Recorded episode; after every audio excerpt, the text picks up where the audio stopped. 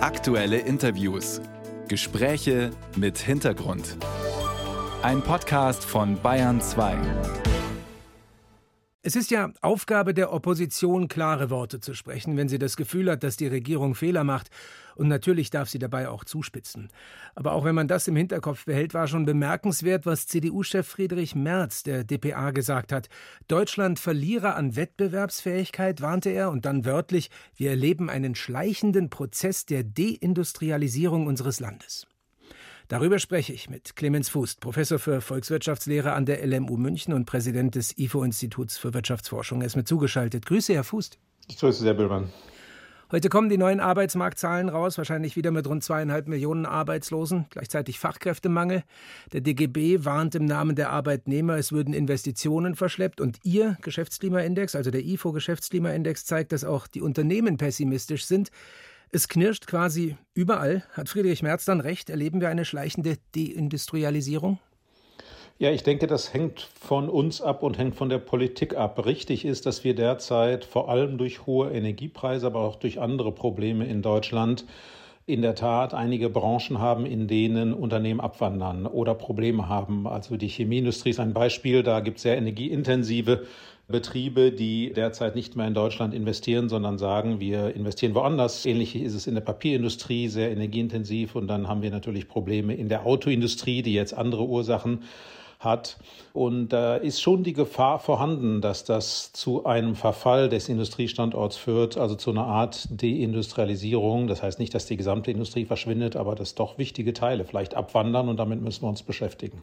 Wichtige Teile, die abwandern, das heißt auch Arbeitsplätze, die verschwinden könnten. Was glauben Sie, was könnte das für Größenordnungen bekommen?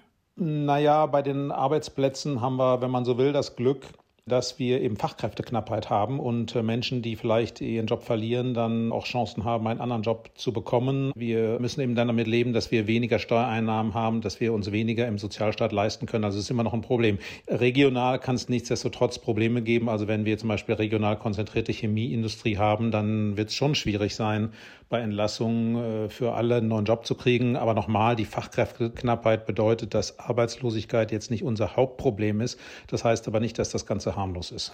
Sie beraten ja nun auch die Bundesregierung. Was sollten die denn jetzt unbedingt schnell tun, wenn es so viele Baustellen gibt? Sie haben jetzt mehrere Male den Fachkräftemangel angesprochen, also mehr heimische Arbeitslose ausbilden oder Arbeitskräfte, denen Arbeitslosigkeit drohen könnte, neu ausrichten? Ja, die gute Nachricht ist, es gibt eine ganze Menge Stellschrauben. Das beginnt mit der Fachkräftezuwanderung. Das macht die Politik ja auch. Das reicht dann bis hin zu Dingen wie Kinderbetreuung, die man verbessern muss, damit beide Elternteile vielleicht eine Vollzeitstelle annehmen können. Das würde beinhalten eine Reform der Bürgergeldvorschriften, damit es interessanter ist, nicht nur Teilzeit zu arbeiten, sondern Vollzeit. Da gibt es Vorschläge vom IFO, Reform der Familienbesteuerung, Rentenanreize verändern. Also Anreize schaffen für eine längere Lebensarbeitszeit bei denen, die das möchten und können. Das Ganze hat zu tun natürlich mit Aus- und Weiterbildung in der Tat. Das hat zu tun mit der Schulpolitik. Wir müssen zusehen, dass wir weniger Menschen haben, gerade junge Menschen, die ohne Schulabschluss ins Berufsleben kommen. Also wir haben eine ganze Reihe von Stellschrauben und die Politik braucht eine Strategie, die all diese Stellschrauben angeht. Den einen Punkt, den man bearbeiten kann, den gibt es nicht. Das reicht nicht. Herr Fuß, Sie haben jetzt eine ganze Reihe von Problemen angesprochen, eine ganze Reihe von Stellschrauben, an denen man arbeiten muss. Aber haben wir nicht ein grundlegendes Problem? Man könnte ja auch argumentieren, dass Deindustrialisierung eigentlich nur ein anderes Wort sein kann für den nötigen Umbau einer ganzen Volkswirtschaft. Also Sie haben es vorhin selber gesagt, China baut jetzt nun mal sehr gute, billigere Autos und sehr viel mehr, als die Deutschen das tun. Das wird sich so schnell nicht mehr ändern, egal ob wir jetzt Fachkräfte ausbilden oder nicht. Also müssen wir uns als Volkswirtschaft nicht umbauen? Ja, in der Tat. Wir müssen uns umbauen, aber nicht notwendigerweise in Richtung Deindustrialisierung.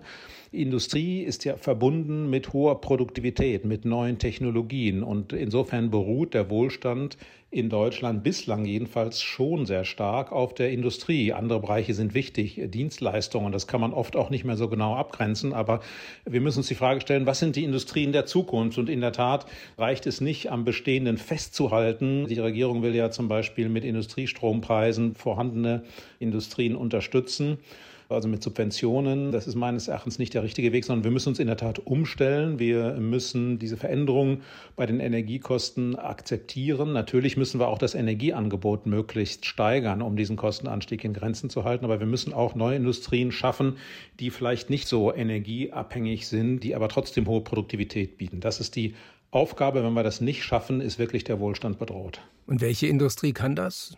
Das ist genau das Problem. Das weiß heute niemand. Das weiß auch die Politik nicht, in welchen Industrien wir als Deutschland erfolgreich sind.